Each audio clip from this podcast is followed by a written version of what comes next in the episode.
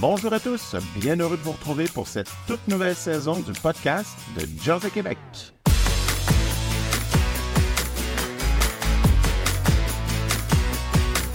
Aujourd'hui à l'épisode, on reçoit deux éleveurs qui ont été très impliqués dans le monde de Jersey au cours des années 90 et 2000. C'est donc avec plaisir qu'on discute aujourd'hui avec Marcel Chouanière et Pierre Martin des avancées de la race qui ont été faites au cours de ces deux décennies et qui ont marqué la relance de la Jersey. Bonne écoute!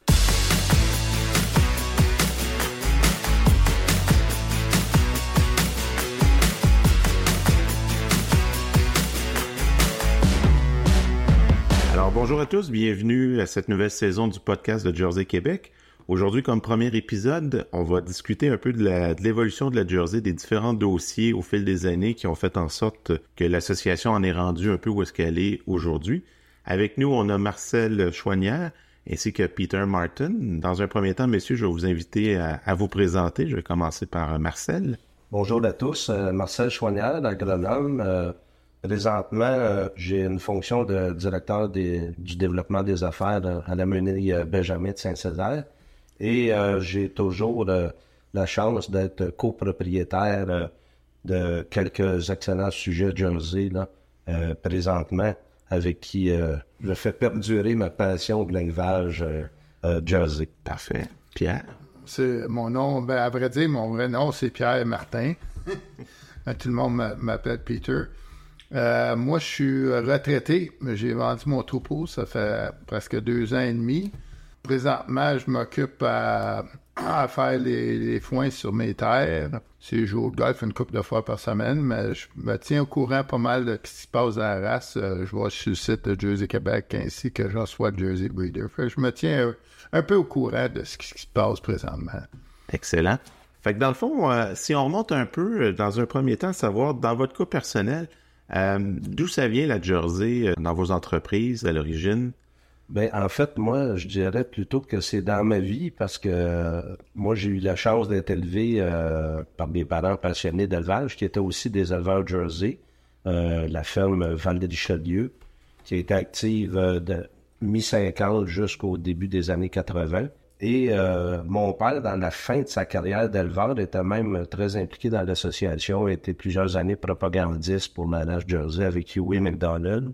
Ben, cette passion-là de faire évoluer la race, euh, je l'ai eu un petit peu par euh, génétiquement. Et, euh, cette race-là, déjà, là, moi, j'étais bien conscient de plusieurs attributs qu'elle avait.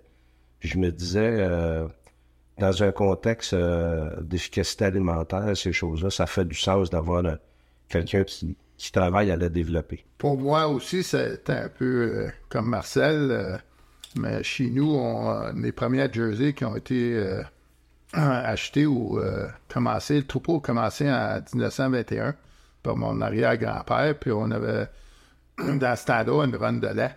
Fait qu'avant que les, les quotas, les grosses laiteries, puis le lait pasteurisé arrivent, on avait une run de lait. Fait que mon, grand, mon arrière-grand-père, mon grand-père, mon père avaient une run de lait jusqu'à les années 62, 61, 62, je m'en souviens plus. Je, suis venu au monde en 62, fait que je m'en tenais pas. Fait que euh, c'était un peu ça, mais en 69, mon père a, eu un, offre d'emploi dans un autre euh, domaine, fait qu'il a décidé de vendre son troupeau en 69.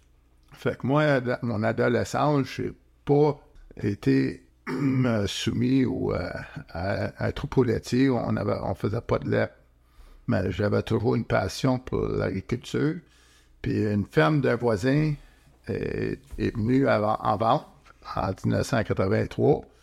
Puis euh, mais il y avait des, un troupeau à Achir.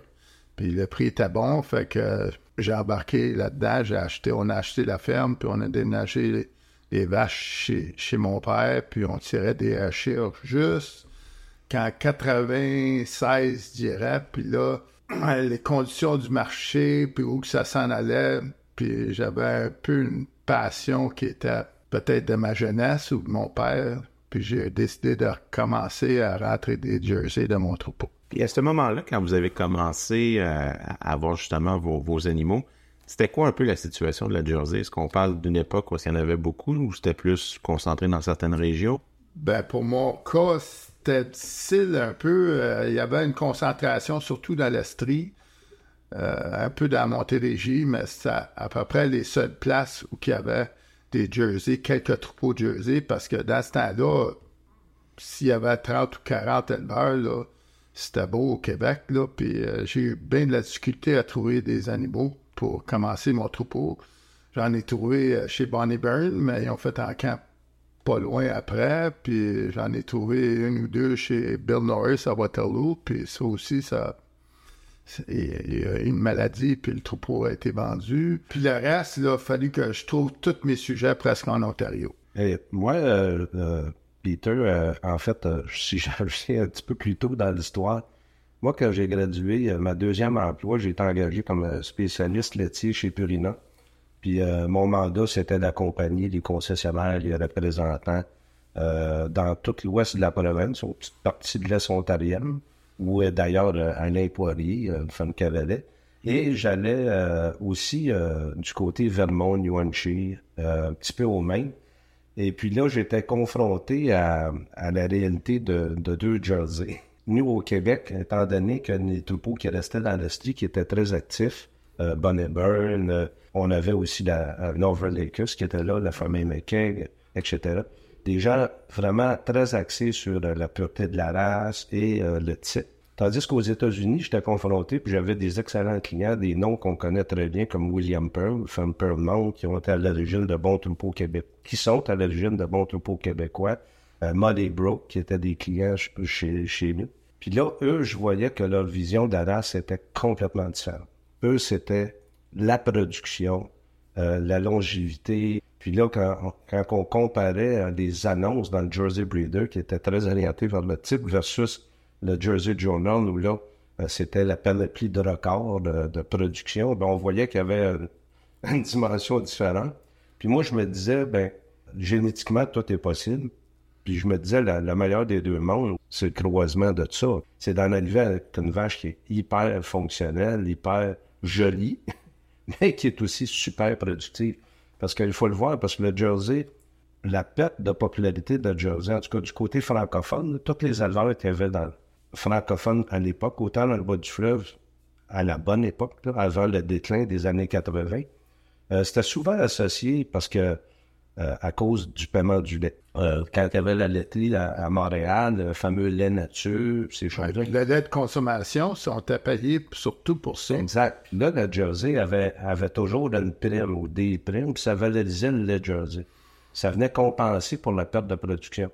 Mais quand ils ont uniformisé les deux laits, bien là, le volume de lait est devenu tellement important que, en tout cas, la popularité de la Jersey, ben, on l'a vu, des, des bons troupeaux de Jersey dans, dans Sheffield, dans, dans la Montérégie, qui ont transité vers la Woosting.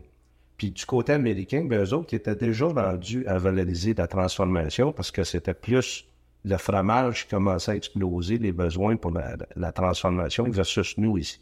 Que, mais euh, c'était le fun de voir ces deux réalités-là parce que Aujourd'hui, ben, on, vient encore avec deux réalités, mais il faut, faut évoluer là-dedans. Moi, juste pour ajouter, moi, dans ce temps-là, dans les années 90, euh, début, on n'avait pas d'Internet. C'était difficile d'avoir de l'information. On se fiait sur les publications. Des, des publications. Ma Bible, moi, dans ce temps-là, c'était le Hordes Dairyman.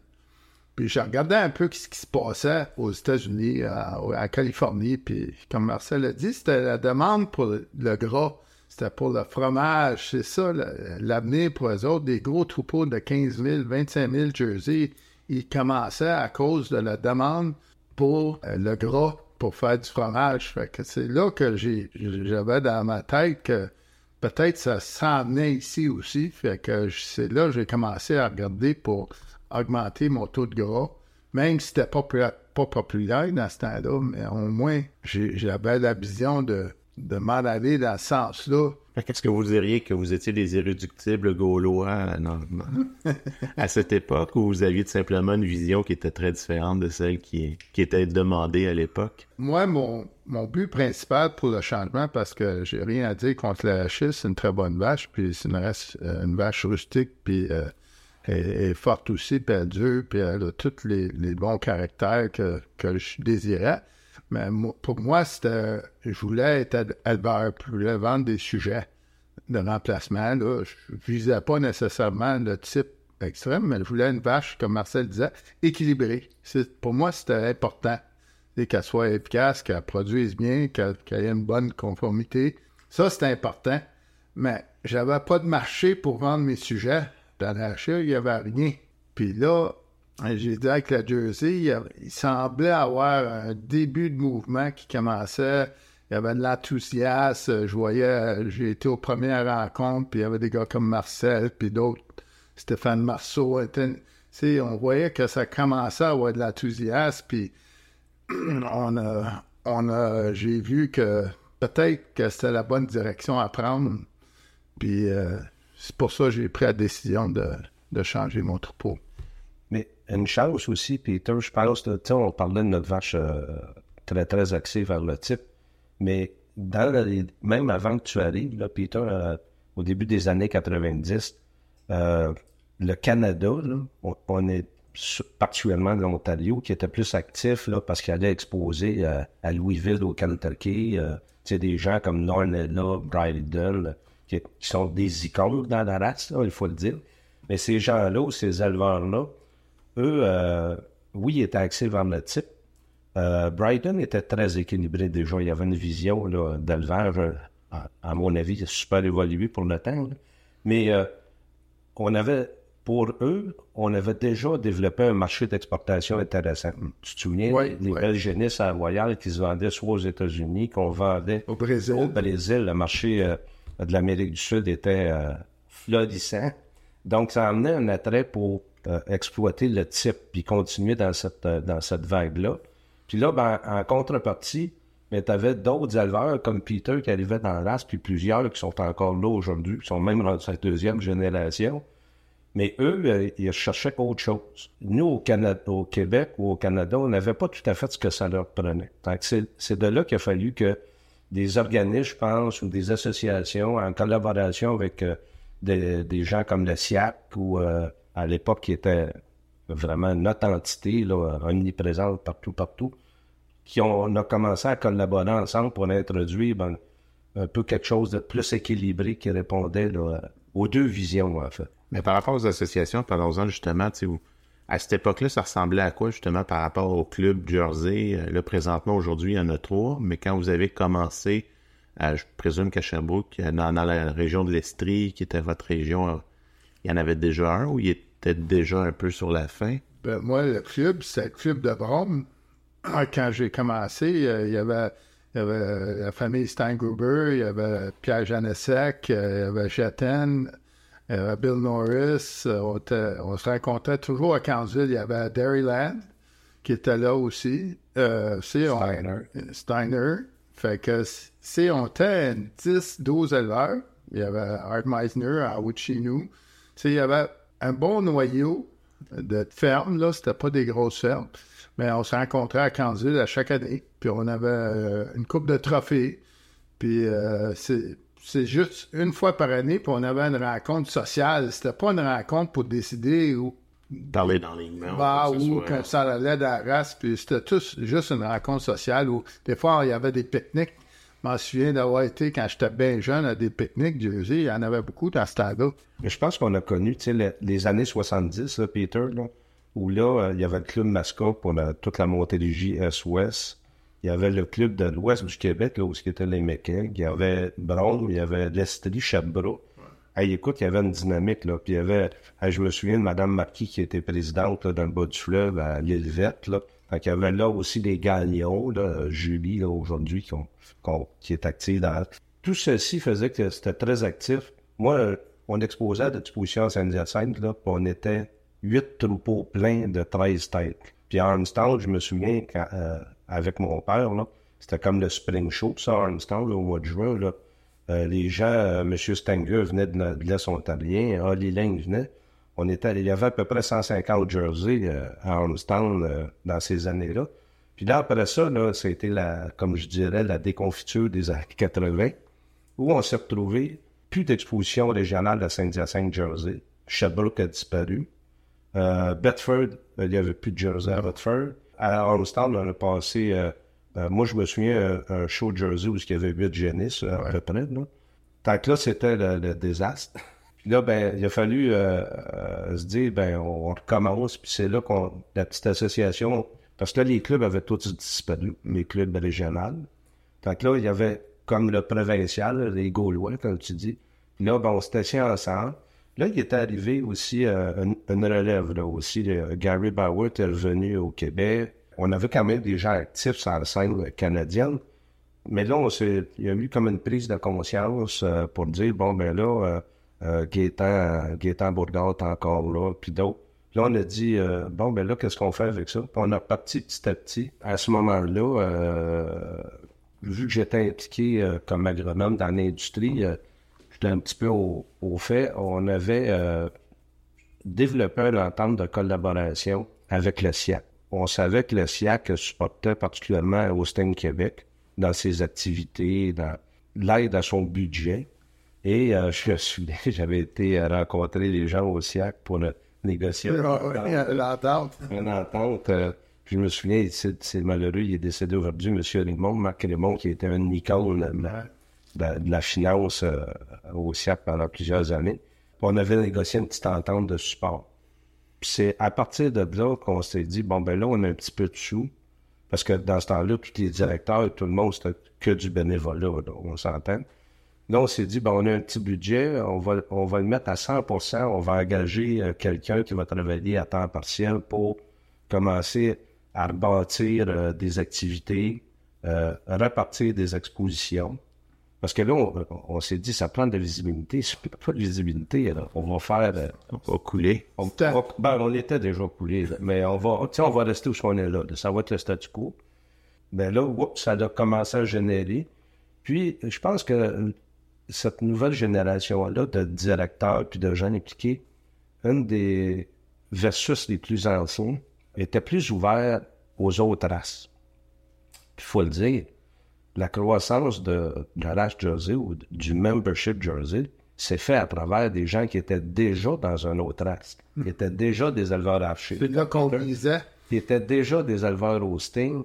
Puis là, ben, euh, on les a intéressés avec le support de Marie-Claire, euh, euh, Yui, puis euh, d'autres dans, l'Est du Québec qui ont, qui ont développé une certaine passion. Je pense à Guillaume le, Bleu, le mieux, excusez. Mais là, à travers ces gens-là, oups, euh, ils connaissaient plein d'éleveurs hosting. Ah, ben, là, ben, hey, j'aimerais ça, mes jeunes. Des fois, ça commençait par l'expo, les jeunes, les catraches. Puis là, oups, ça évoluait. Puis ben, là, ce qu'on sait, c'est qu'il y en avait qui passaient de, de une tête à 10, à 12. Puis c'est drôle, parce que je me souviens, tous ces éleveurs-là, je les côtoyais assez, assez fréquemment, soit. Puis ils me disaient toujours, ils disaient, je sais pas, je comprends pas ça. Les jerseys, donnent juste des génisses parce que j'ai de plus en plus de brunes dans mon étable, puis euh, il faut que je lui fasse de la place. Puis là, ben, là, là, ça, l'a vraiment recommandé. Mais on pense à des gens qui sont très actifs, des, Éric Chassé, dans le centre du Québec, a été un des fondateurs de- du nouveau club du centre du Québec avec Max puis euh, d'autres euh, d'autres partenaires. Euh, Femme Fermard, euh, Mario Leblanc. Dans, dans l'Est, ben, Ma- euh, Guillaume, tout ça, il y a eu un renouveau. Tant que euh, c'est du monde qui se sont investis. Mais avec le support d'organismes, ça, c'est non négligeable parce que même à ce moment-là, moi, j'étais impliqué sur le conseil d'administration de, comme toi d'ailleurs, Peter à Jersey Canada. On était enviés des autres provinces à ce moment-là. Parce qu'ils se disaient, ah, vous autres au Québec, vous avez négocié avec le SIAC une bonne entente, puis ça vous donne la chance. C'est pas les, les cartes de membres qui faisaient qu'on avait moyen d'engager des ressources. Non, assurément. Puis, puis les enregistrements, c'était Jersey Canada qui était en Ontario, qui avait le, Ouais, c'était même pas Jersey Canada. On se souvient, c'était oui, c'est Canadian Canadian. Livestock. Ben oui, Canadian Life. Parce qu'on n'avait pas de revenus de- d'enregistrement non plus à ce temps-là, au dé- dans les débuts. ni transfert. Parce que quand ils ont changé de nouveau programme pour le abri, c'est là qu'ils ont, bénéficié de tout l'argent qui venait des, des ajustements, des transferts. C'est- tout. euh, C'était la grande motivation à Chez et puis de Jersey d'avoir leur propre système Ouais. pour être capable de- d'avoir ces revenus-là.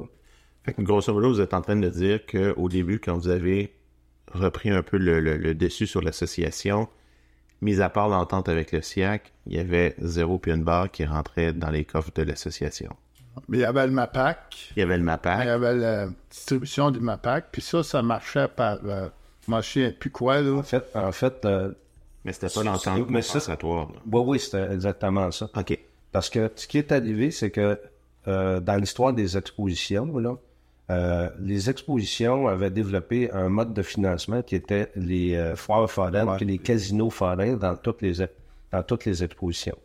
Puis ça, ça marchait très très fort. Puis ça permettait aux expositions là, de donner des primes. euh, hein, il y avait toute une vitalité. Là, le gouvernement a ôté ses, ses- Les loteries, ils voulaient avoir le contrôle des loteries. Ouais. c'est ça. Ben, un petit peu comme il est arrivé dans le monde des courses euh, pour les chevaux. Tant que tout a été rapatrié euh, par le, le gouvernement. Puis là, ils ont dit, bon, on va vous donner une entente compensatoire. Ça, on est en quelle année à peu près? Je pense qu'on est début 90. Ben, fin 90, je dirais, parce qu'au début 90, il n'y a pas grand-chose. Ben, Ben, moi, moi, j'étais là. Ouais. euh, 90, 11, là, je pense que c'était dans les premières ententes. Parce que là, euh, l'association, euh, on, on allait même faire des représentations des associations ensemble. C'est un petit peu là, je n'ai pas les dates précises, mais le, con- euh, le Conseil québécois des races conjointes, là, là chacune des races, on, on s'est poulé ensemble plus pour vraiment être capable de bien négocier ces ententes-là, euh, l'entente compensatoire. Puis là, euh, on allait faire euh, de la représentation. Je suis allé souvent à Québec avec les gens d'Austin Québec ou de d'autres races pour... puis on essayait d'avoir une, répartition à travers le Conseil québécois des races conjointes pour que chaque association euh, ait un montant euh, qui était somme toute intéressant pour qu'elle puisse euh, générer des activités puis avoir une certaine vitalité. Là. Ça, ça a été avec l'aide du SIAC, plus l'entente compensatoire, ben, de là, ça nous a permis d'avoir une certaine viabilité. l'autonomie aussi de, de, de promouvoir des activités qui, comme Marcel a dit, d'après moi, la plus chose la plus importante dans ce temps-là, c'était la visibilité. C'est de montrer qu'on était là. Oui. C'est, on faisait des annonces dans le producteur de lait. Et On allait aux expositions. Jersey Québec faisait des exhibits.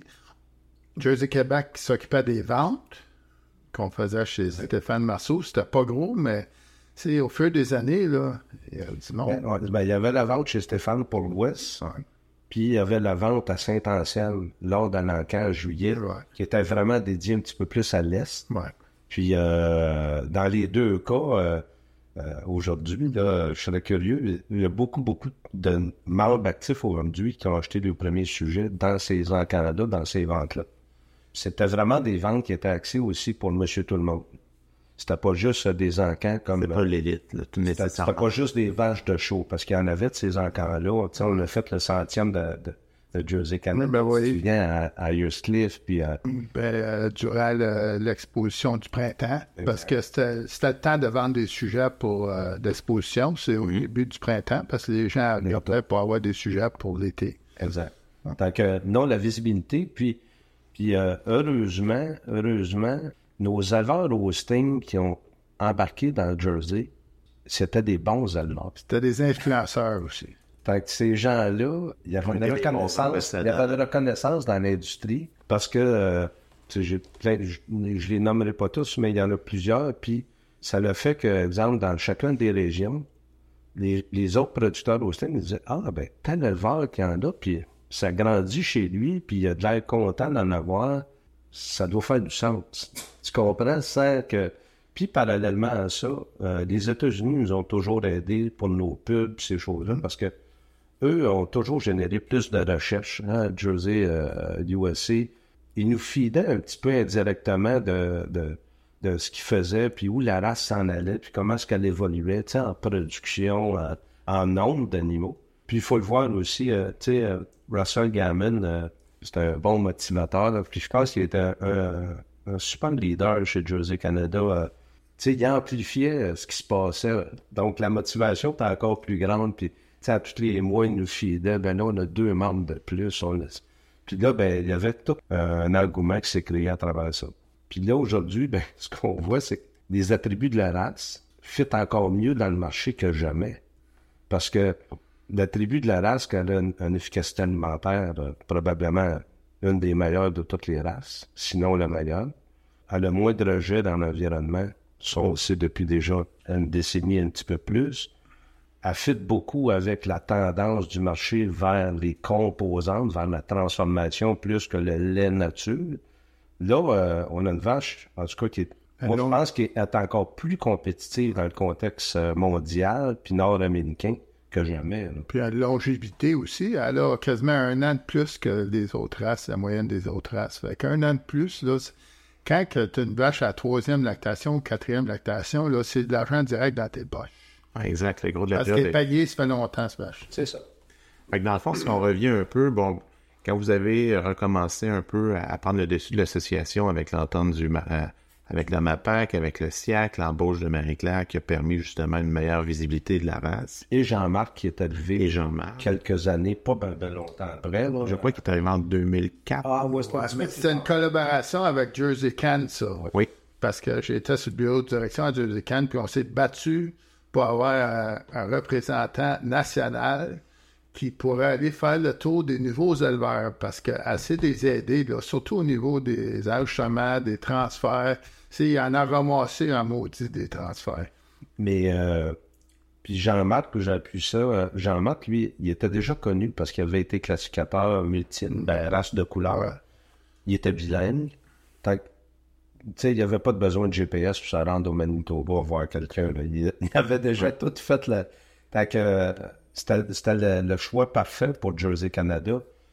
Mais euh, encore là, le fait que notre euh, qu'on avait, somme toute, des sous au Québec, on a pu engager Jean-Marc parce que le Québec avait investi 50% avec Jersey Canada. Donc, Jersey Québec a engagé Jean-Marc à 50% le reste du Canada à 50 Fait que Jersey Can n'avait pas les moyens de l'engager à temps plein, euh, Jean-Marc. Tant qu'il y a eu une collaboration entre le provincial puis, euh, le national, si on veut. Mais euh, on voit qu'aujourd'hui, ben, ça a porté fruit. Là. Oh oui, parce que c'est assurément, euh, je pense que personne ne serait capable de se passer d'un Jean-Marc, puis ils le voient eux-mêmes chez Jersey Can, où est-ce qu'ils ont repris un peu le modèle en Ontario, un peu dans les maritimes. C'est quelque chose qui a bien évolué puis qui a gardé sa pertinence. Fait que dans le fond, si on, on parle, tantôt on en a parlé un peu sommairement, mais revenons un peu par rapport aux expos. Marcel, je retourne un peu plus loin. Tu m'avais déjà parlé un peu à quoi ressemblait une expo quand, par exemple, vous décidiez d'aller exposer à Québec ou à l'étranger par rapport au transport. quand on monte loin, quand j'étais petit, petit, petit, moi, je l'ai pas fait personnellement, mon père ne l'a pas fait personnellement, mais ça faisait pas longtemps que des éleveurs de la Montérégie allaient exposer à la provinciale de Québec qui amenaient leurs animaux encore en train. Tu sais, ça a évolué, là, l'électricité n'est pas arrivée si tard, si bonheur que ça là, au, Québec. Dans ce temps-là, c'était une vision d'éleveur. Quand les gens allaient aux expositions, là, ce qui était le plus précieux aujourd'hui, c'est les grandes championnes, c'est les championnes juniors, parce que c'est là que ça se commercialise, tout ça. Mais dans ce temps-là, les gens, c'était des producteurs, puis c'était la bannière d'éleveurs, puis le troupeau d'éleveurs, ça, c'était là, euh, l'icône. Quand, quand tu revenais avec une bannière, tu avais des animaux dans toutes les classes. Tant que t'emmenais des, des génisses dans toutes les classes, t'emmenais des vents dans toutes les classes. Eh, écoutez, la production était tellement pas forte, là, dans ce temps-là. Pour aller aux expositions dans les classes de blanche, je demandais des minimums de BCA, de MCR, OK, de 125. Tu te souviens? Ouais. Puis il y avait une classe de vache, euh, euh, vache mais il y avait aussi une classe de pie interrace. Ça, c'était quand même le fun parce que là, les races se comparaient. Là. Euh, souvent, c'était l'archer, le Jersey qui gagnait ça, le meilleur pie. Mais il fallait avoir trois records de 125. Imaginez-vous, 125. Ça, c'était à peu près 5000 livres de lait, je pense. Ouais, c'est trop. On parle, t'as pas un kilo encore Même pas 3000 kilos, 2500 kilos. pour pouvoir exposer. Donc, il y avait comme une cote, là, tu sais, euh, un benchmark, là, pour dire, là, tu as accès parce que tu une vache super productrice, imagine-toi. On était loin, hein, de... Tant que c'est pour nous montrer l'évolution autant au niveau de, la production. Parce que c'était, euh, ben, je, regarde chez nous, je regarde toutes les familles, la famille Poirier, la famille Spirner, Stengruber. Quand on allait aux expositions, euh, c'était les vacances familiales, hein. C'était- tout, hein. On, était des, on, vivait sur une ferme laitière, puis l'été, quand on avait la chance d'aller dans des expositions, présenter nos génisses ou accompagner la famille, tout simplement, mais c'était là nos vacances, hein. Wildwood, là, puis euh, ça n'existait pas chez nous, en tout cas. Mais ça a fait que euh, ça donnait un dynamisme, puis on- les gens ont évolué dans cette, dans cette vie-là. Pour ma part, je me souviens, parce que nous autres, quand j'étais adolescent ou bien jeune, on avait quasiment, on n'avait pas de vaches chez nous. Mais je me souviens d'aller à l'exposition de Bronx, puis je me souviens, à côté de la grange, j'étais plein de jerseys. Puis je me souviens, bien gros, dans ce temps-là, il y avait, je sais pas si c'était la mode, mais il y avait des gens qui avaient bien des sous, puis ils, décidaient d'avoir de troupeau jersey. Comme il y avait Sam Poddock qui était là avec mais que- Puis c'est, il y avait Bonnie Burns, c'était un peu ça, M. Webster. C'est, euh, c'était des gens qui avaient beaucoup de sous, puis là, ils décidaient de, de se procurer un troupeau, puis faire de l'exposition. Fait que t'en avais une bonne partie que c'était des gens qui, je sais pas, ils s'amusaient, mais ça n'a pas duré si longtemps que ça. Les éleveurs, il y en avait toujours des éleveurs, puis comme Marcel a dit, les éleveurs, pour eux autres, c'était important. C'est- C'était tout leur préfixe la plupart du temps. C'est, pour eux autres, c'était les bannières, puis euh, le troupeau, euh, troupeau d'éleveurs. C'est tout ça qui était important, parce que c'est pour eux autres, c'était de démontrer qu'est-ce qu'ils avaient produit, pas qu'est-ce qu'ils avaient acheté. Mais il y en a beaucoup. À un certain moment donné, quand, quand même quand Piémont a commencé, là, faisaient le tour puis ils achetaient toutes les meilleures vaches des autres là, fait- pour monter leur, euh, leur show-string. là. Fait que, Mais Bovillac, Bovillac a Ouais. fait la même chose Ouais. aussi que euh, Piémont. Puis il a, il a passé une époque que c'était ça, mais ça n'a pas duré. C'est euh, comme mon père ici, là, comment faire euh, un million en, en agriculture, commencer avec deux puis euh, travailler fort. Fait que ces gars-là, pour moi, ils ont, ils ont passé, puis là, ils faisaient plus d'argent, ils ont arrêté. Mais par contre, ils ont, ils ont- ils ont eu un, un impact positif, ces, ces fermes-là. Mais je vais remonter même avant le Burn, là, euh, si on pense à Wendybrook, le premier taureau Jersey au centre d'estimation, le J1, c'est Wendybrook Great Bacon, là, qui était le plus gros producteur laitier, je pense, au Canada dans ce temps-là, toute race confondue. là. Mais M. Veillon, là, euh, qui, avait, qui avait des industries, euh, mais qui avait toutes ces fermes-là dans l'Estrie, il y a quand même... euh, tu sais, eux autres, là, ils importaient des vaches de, de la génétique directement de l'île Jersey. là. La famille Bull, là, pour qui M. McKay travaillait, était gérant, importait de la génétique. Tant qu'au Canada, il y avait quand même à travers ces. Je sais pas, c'était pas vraiment des gentlemen farmers. Peut-être qu'on peut les appeler gentlemen farmers, mais il n'y avait pas juste trois vaches. là. Il y avait des, Des gros troupeaux. des gros troupeaux, mais c'était des importateurs de génétique. Ont une chance qu'ils ont été là parce que euh, sinon, tout l'élevage canadien n'aurait pas le- l'image que là euh, 50 ans plus tard, là, ou 60 ans plus tard. là. Fait que volontairement ou involontairement, ils ont contribué à améliorer la race. Quand on parlait de commerce international, on, on pense à Piémont, d'ailleurs, dans l'Estrie, qui était l'un des derniers, là, vraiment, qui a marqué euh, toutes les arènes d'exposition, Madison, la Royale, pour plusieurs années. Euh, C'était un Brésilien qui est venu investir ici. Mais euh, toute, la, mise en marché vers le Brésil, il contribuait, puis il était actif. Puis il a- emmené des sujets américains au Canada qui sont aujourd'hui des fondations importantes de plein de familles de vaches ici. Cette dynamique-là, elle été importante dans toute le puzzle. c'était bon pour les éleveurs de- du Québec ou du Canada parce qu'ils arrivaient chez, chez toi, puis ils achetaient tes bonnes vaches pour un bon prix. Puis là, ces vaches-là, avec ton préfixe, ils se faisaient, Connaître. ils se faisaient connaître. Puis là, ils disaient Ah, il y a des bonnes vaches chez, chez ce producteur-là. Fait que c'est, euh, dans un sens, ils ont été bénéfiques. Pour le Québec, euh, il faut le dire, euh, quand on a voulu le revitaliser là, via des encans, là, il faut printemps, des encans d'été, ces choses-là, d'automne. euh, Ça, là-dessus, on a eu une super collaboration, euh, moi personnellement, puis d'autres qui étaient assez impliqués, euh, du groupe d'éleveurs actifs aux, euh, en Ontario. Là. Oui, oui. Glenholm, euh, qui sont tous toujours là, Brighton, euh, tous les bons éleveurs. On allait là, on choisissait des animaux qui étaient souvent dans, je dirais pas le, le top, top, top, mais des excellents sujets. Puis ils prenaient la chance de les laisser venir au Québec, puis vendez-les, puis, tu sais, euh, ils ont été vraiment supporters. C'est sûr que ça a bâti toute une mise en marché pour eux, parce qu'ils en ont vendu beaucoup. Euh, ils ont été allés- Ils en ont profité, c'était win-win.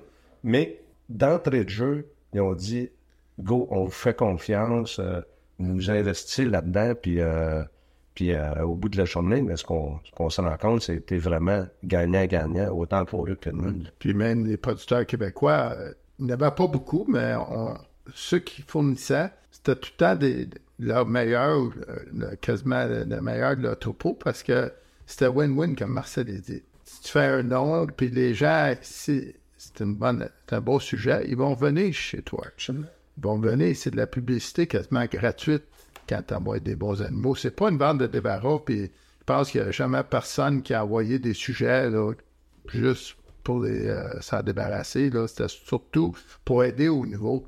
Parce qu'il savait que si un niveau est content de son achat, là, c'est quoi qu'il va faire? Il va l'appeler. Il va venir pour en acheter d'autres. C'était le principe. C'est ça.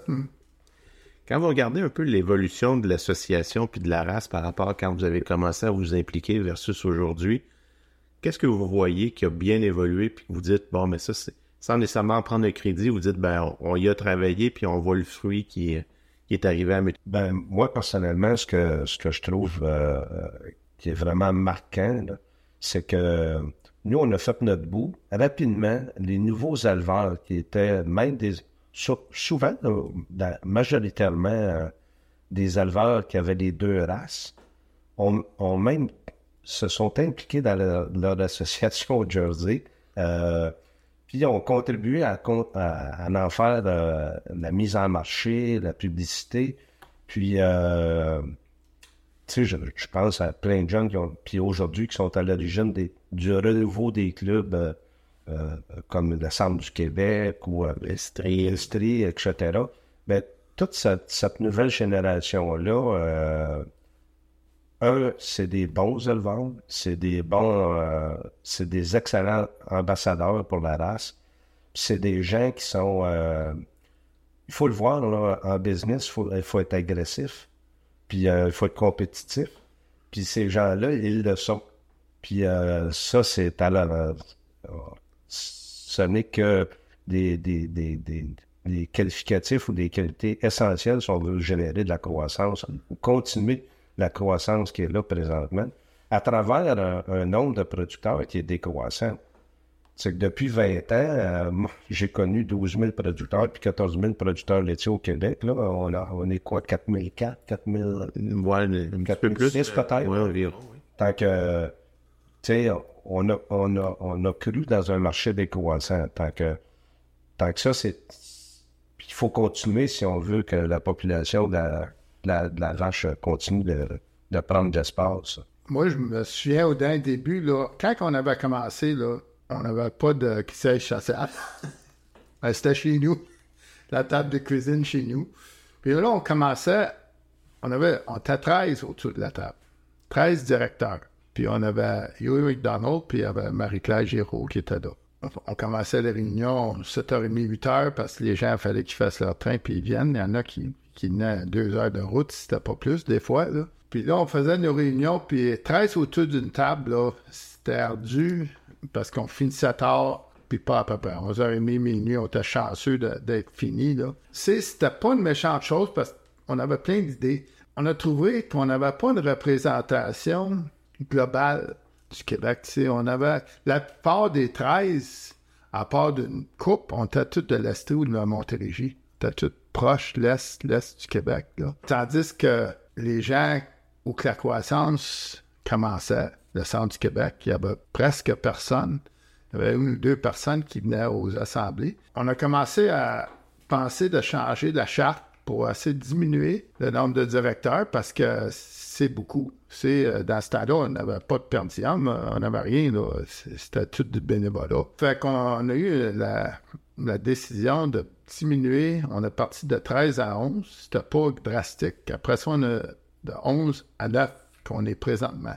Puis là, on a décidé, avec la nouvelle charte, d'avoir une représentativité égale dans trois régions du Québec, soit le, le centre, l'est puis l'ouest. Avec ça, on a été capable de recouper, parce que les besoins, des fois, sont pas pareils d'une région à l'autre, ou il y en a qui sont assez éloignés, là, ils n'ont pas accès au marché comme nous autres, qu'on est proche de la 10 ou proche de la 20, qu'on peut avoir des acheteurs, puis fait qu'il fallait un peu savoir le feeling de tout le monde en province. Fait que c'est ça qu'on a fait dans l'évolution de l'association. En plus que notre part du marché augmentait, plus que notre part du gâteau augmentait. Puis euh, avec le sac, je m'en souviens au début, il y avait trois taureaux, Jersey dans les années 90. Puis là, après, dans les années 2000, on est monté à 10. Puis là, je sais pas comment il y en a, il doit en avoir une vingtaine, j'imagine. Et plus, et plus. Fait que c'est des choses ont évolué. Fait que la race, on pense qu'on a évolué en fonction de ce qui se passait. Fait que là, les directeurs ont des perdiums. Puis euh, ils n'ont plus, là. Non. Ah, non, avec les dernières coupures. Ben, avec les coupures, ça, ça, ça remonte dans le temps. Okay, de mais ça, ça, ça, paraît qu'on on n'est plus sur le comité parce que les deux derniers à débarquer, euh, c'était moi puis Gary Bowers, puis on était là depuis le début, depuis les années 97-98 dans ce coin-là. Pour ça, on a fait la place pour être neuf quand on est sorti. Fait que dans ce temps-là, on avait octroyé ça. En plus, on avait un siège social dans ce temps-là, qui était à Austin, Québec. Avant ça, c'était le CQRL qui avait un bureau. Mais c'est, on a quand même évolué pas mal d'une table de cuisine à. Ben là, vous direz que le siège social, c'est un casier postal. Mais c'est, je trouve qu'on est allé dans le bon sens. Puis on est parti de, je sais pas, une quarantaine de membres, peut-être qu'on pourrait dire, d'actifs à quoi, c'est 400-500. Présentement, c'est 457. Ouais. Mais, mais c'est drôle parce qu'on était 50, là, on regardait l'Ontario on se disait un jour on va être dépassé. je me suis ça c'était des discussions de, de, de coffre d'exposition. Ouais. Mais finalement, au bout de la journée, c'est arrivé. C'est arrivé, oui. Je sais pas exactement à quelle année. Ça fait déjà quelques années. Je ça fait quelques années, mais on l'a remarqué précisément cette année qu'on était, il y avait plus de membres au Québec qu'en Ontario. Puis euh, par contre, l'Ontario, quand, quand, on rencontrait des bons éleveurs dans l'Ontario, ils disaient Ah oui, vous autres, mais c'est tout des, des, troupeaux mixtes en, en termes de cheptel puis en termes d'enregistrement. Mais euh, ça fait déjà quelques années que le Québec enregistre autant d'animaux Jersey là, euh, à cause de ce membership-là que, que les autres, que l'Ontario. Je sais pas parce que. Mais c'est une petite compétition saine entre, entre l'Ontario, mais qui vit le même challenge que ben ouais. toutes, les toutes les associations par rapport au financement. Puis, tu sais, tu parles aujourd'hui, Gérald, de là, vous vivez une nouvelle réalité que décroissance des, des aides financières, euh, peu importe d'où ça vient, que ce soit gouvernemental ou autre. Tant que là, ça, ben, ça nous amène un défi euh, euh, supplémentaire. C'est carrément ça. C'est juste un. Oui, effectivement, il y a, il y a un financement moindre qui arrive du MAPAC et du SIAC, ce qui est correct, ce qui est normal, fait partie de la réalité d'aujourd'hui. Puis c'est un peu à l'association de se renouveler comme vous l'avez fait dans les années 90 quand vous aviez pris le, bâton de pèlerin. Le flambeau. Oui.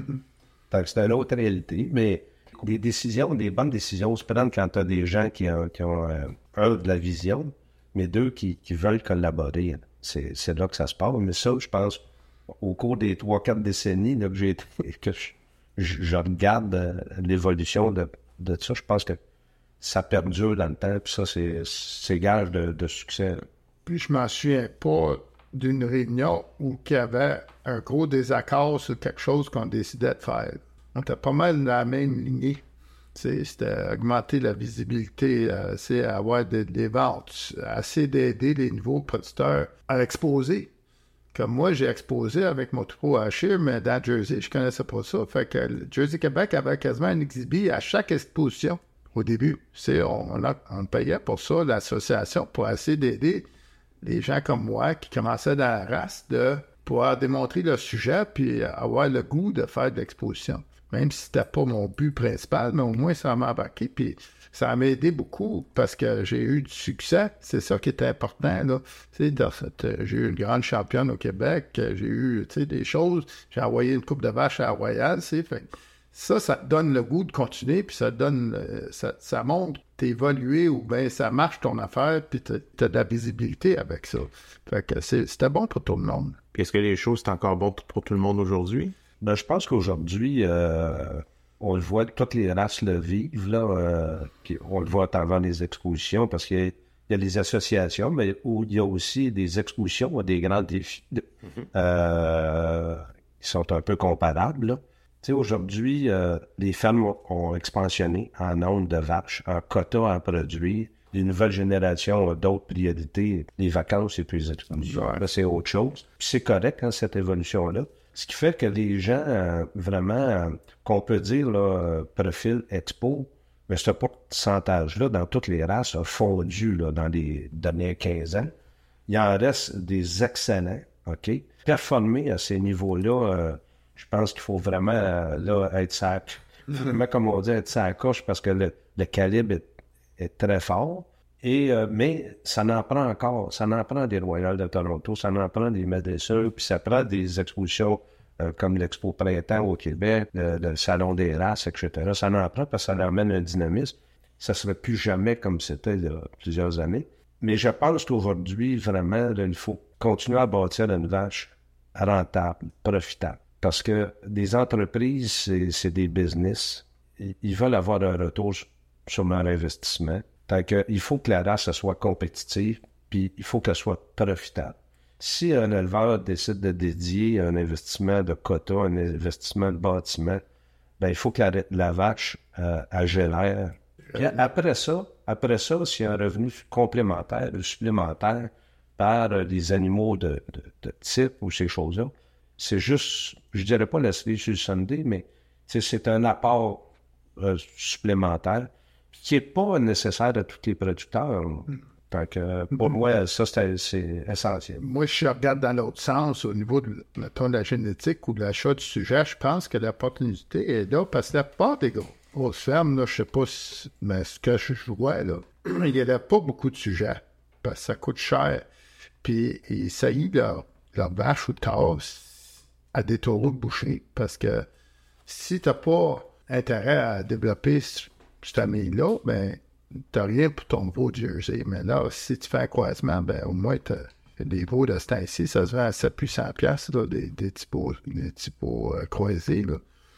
Fait que je vois l'opportunité, dans mon cas, c'est ça que je visais, c'est d'avoir des, je prenais de la semence sexée, d'avoir des sujets de remplacement. C'est pour vendre. Tu sais, je vendais de 20 à 30 sujets par année. Puis moi, j'avais une centaine de têtes, là, je tirais 35-40 vaches. Mais c'est, je m'assurais d'avoir toujours quelque chose à vendre pour des, les éleveurs, surtout les, gros, parce qu'ils ont des fois pas le temps de dédier à faire l'élevage de leur propre sujet de remplacement.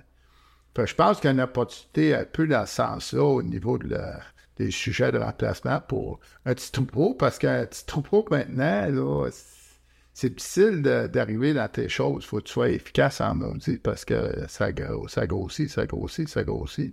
Mais si tu es capable d'avoir un marché pour la vente de sujets, c'est ça la, la cerise sur le gâteau parce que c'est un revenu qui était indispensable. Tu sais, quand, quand tu vas chercher, euh, je sais pas, moi, 50-60 000 de, de ventes de sujets par année, c'est un plus, à part de ta paye de lait. Là. Et les, mais je pense que dans la race Jersey, euh, encore aujourd'hui, je regarde ça dans l'industrie, les éleveurs ont moins de pression de réduire l'élevage comparativement à d'autres races euh, parce que effectivement, ils peuvent commercialiser leur surplus de, femelles. Il y, a, une demande qui est là, puis qui est constante. Ça, c'est euh, ça, c'est vraiment wow pour euh, maintenir la progression du cheptel. Là.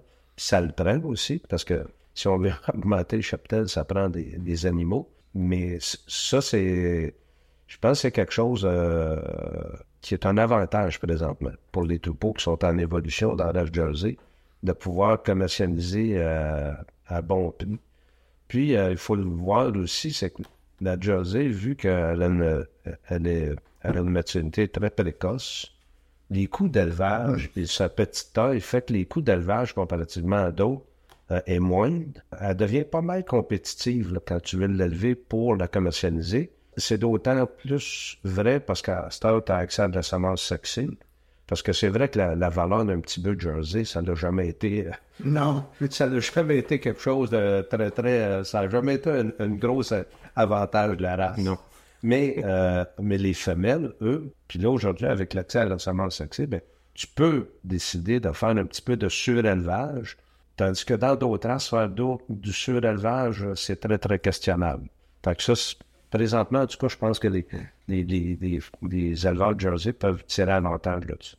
Puis si on parle justement des avantages, est-ce que vous pensez que les nouvelles technologies d'aujourd'hui qui n'étaient pas disponibles il y a à peine 30 ans ou 20 ans, comme l'Internet, la, semence sexée, les, les avancées dans, dans, la génomique, est-ce que ça, vous voyez ça comme un net avantage de la Jersey par rapport à ce que c'était par avant ou versus les autres races? Ben moi, moi, je vois pas qu'il y ait un avantage par rapport aux autres races parce que les autres races font, font la même chose au niveau de la, génomique puis toutes les nouvelles euh, technologies. Mais c'est certain que nous autres, on n'a peut-être pas connu ça au moins, mais au moins, tu as, toute l'information au bout des doigts. C'est qu'on n'avait pas, bon, 20 ans, 30 ans, on ne savait pas, euh, des fois, un taureau, euh, qu'est-ce que ça donnait ou euh, c'est quoi que ces filles ressemblaient à quoi, parce qu'on n'avait pas accès. Là, on peut demander des photos, puis on va les avoir, on peut prendre des décisions peut-être un peu plus éclairées. La seule façon d'aller évaluer si un taureau est intéressant pour, pour moi ou n'importe qui, c'est soit d'aller aux expositions pour voir, puis des fois, les expositions, si c'est pas ça ton affaire, mais tu aimerais mieux les voir dans une étape pour voir comment ça travaille. Quand tu une ferme, tu n'as pas de temps de te promener partout pour aller voir des sujets des autres. Mais là, tu as de l'accès à toute cette information-là. C'est sûr que ça, a un gros avantage, d'après moi. Tu as tout ça à portée de la main. Là. Tu peux aller voir les, épreuves de tous les taureaux. Moi, je trouve que c'est un gros avantage si quelqu'un en profite. Moi, je pense que ces outils-là euh, euh, ont contribué. Là, l'essor de la race continue à jouer un rôle euh, extrêmement important. Puis aujourd'hui, la race Jersey, elle a quand même, elle l'a depuis plusieurs années. Tu sais, quand tu regardes par rapport à d'autres races de couleurs, je ne compare pas à la Haussing, mais à d'autres races de couleurs, le fait qu'elle ait une base génétique très importante du côté américain, en Europe, particulièrement avec le Danemark, puis qu'il y a des échanges, là. Tu sais, la génétique, ça bouge partout sur la planète, la génomie, les transferts d'embryons, la semence sexée, ça a permis à la race d'évoluer très rapidement. Si je la compare à d'autres races de couleurs qui n'ont pas l'avantage de cette masse génétique-là, bien, ils évoluent moins vite. Ça fait que leur challenge là, de se positionner dans une industrie qui est de plus en plus compétitive, où les marges de profit pour les producteurs laitiers ont tendance à, diminuer plutôt que d'augmenter. La Jersey est bien positionnée là-dedans. Il faut continuer à investir dans ces technologies-là au maximum parce que, euh, on disait d'entrée de jeu au tout début, là, on va avoir une vache équilibrée qui est, super jolie, mais aujourd'hui, euh, euh, il faut qu'elle fasse ses kilogrammes de gras, puis ses kilogrammes de protéines, puis de solide, parce que le transformateur, c'est ce qu'il a besoin. Sans ces outils technologiques-là, puis toute l'information, ça, je suis pleinement d'accord avec toi, mais en arrière de l'information, euh, il y a de la technologie, il y a de la science. Mm. Puis ça, il faut capitaliser là-dessus euh, au maximum. Euh, justement, cette année, on a vu encore, on a eu une belle conférence à Jersey Canada, à Québec cette année, où on avait l'ancien président de Jersey USA qui nous expliquait un petit peu les, Dan Merriam. les petits travail aujourd'hui chez CIMEX un petit peu les avancées technologiques puis les projets de recherche qui mènent là-bas pour euh, continuer à explorer les attributs euh, de la race, mais c'est phénoménal. Je pense qu'il faut être conscient que c'est au bénéfice, pas juste de la race, mais c'est au bénéfice de l'industrie. Parce que euh, l'industrie a besoin des consommateurs. C'est eux autres, au bout de la journée, qui dictent c'est quoi qu'il faut produire. C'est à nous, comme industrie ou comme filiale, de répondre à leurs besoins à travers ça, on peut avoir du fun comme éleveur, mais, euh, au bout de la journée, c'est ça notre mandat, c'est de nourrir les gens. Puis en terminant, si on avait parlé un peu des sujets, euh, des vaches que vous jugez comme étant les All-Stars, un peu de la, race, est-ce qu'il y, a des noms qui vous viennent en tête? La première que je mettrais, c'est Duncan Bell. C'est elle, d'après moi, qui a influencé euh, presque à tous les niveaux, avec des sujets, des, bonnes filles mais aussi avec des très bons taureaux aussi. Après ça, il y avait, il y aussi qui, a influencé, surtout au niveau du type. Ah, c'était un taureau assez intéressant. À part de ça, euh, c'est surtout des, des, filles de Duncan Bell ou des fils ou des petits-fils de Duncan Bell que moi, personnellement, chez nous, a très bien fonctionné. Là, euh, Ça, c'est mon point de vue au niveau de, des, euh, des vaches influençables. Il y en a beaucoup d'autres. Je chez Marcel, il y en a plusieurs autres. Ben, en, fait, en fait, je pense que tu as touché deux, deux icônes, Roselle puis Duncan Bell. ça, c'est des. C'est vraiment dans, dans toutes les pédigrees euh, dominants, on les retrouve à quelque part. Du côté américain, moi, je me souviens beaucoup là, des vaches dominantes là, que Brentwood puis d'autres ont, fait des. Aujourd'hui, Sunset Canyon. Euh, tu sais, des filles de Barrenda, là, comme Iris ou d'autres, là, euh, Maid, qu'on a des, des, fameux sujets, là, les taureaux, là, tu sais, le croisement Canada et l'US ont donné des taureaux dominants, mais d'ailleurs, avec le mélange avec Duncan Bell, mais prenons Duncan Bell, c'est une vache américaine qui a été importée au Canada par Lornella, puis après ça, qui a été exploitée par euh, Steve euh, Borman. Mais de là, là on parlait de l'impact tantôt d'aller chercher de la génétique puis de l'exploiter. Effectivement. Puis après ça, ben, on a eu des vaches, je pense, euh, en tout cas moi particulièrement, je, pense que j'en ai eu une avec la ferme scotière Mini, qui, qui, laisse encore des traces via des taureaux, des petits-fils. Puis aujourd'hui, ben, euh, on pense à, Coco Puff, qui est une vache dominante, puis qui génère des taureaux euh, très influents, puis très dominants dans la race.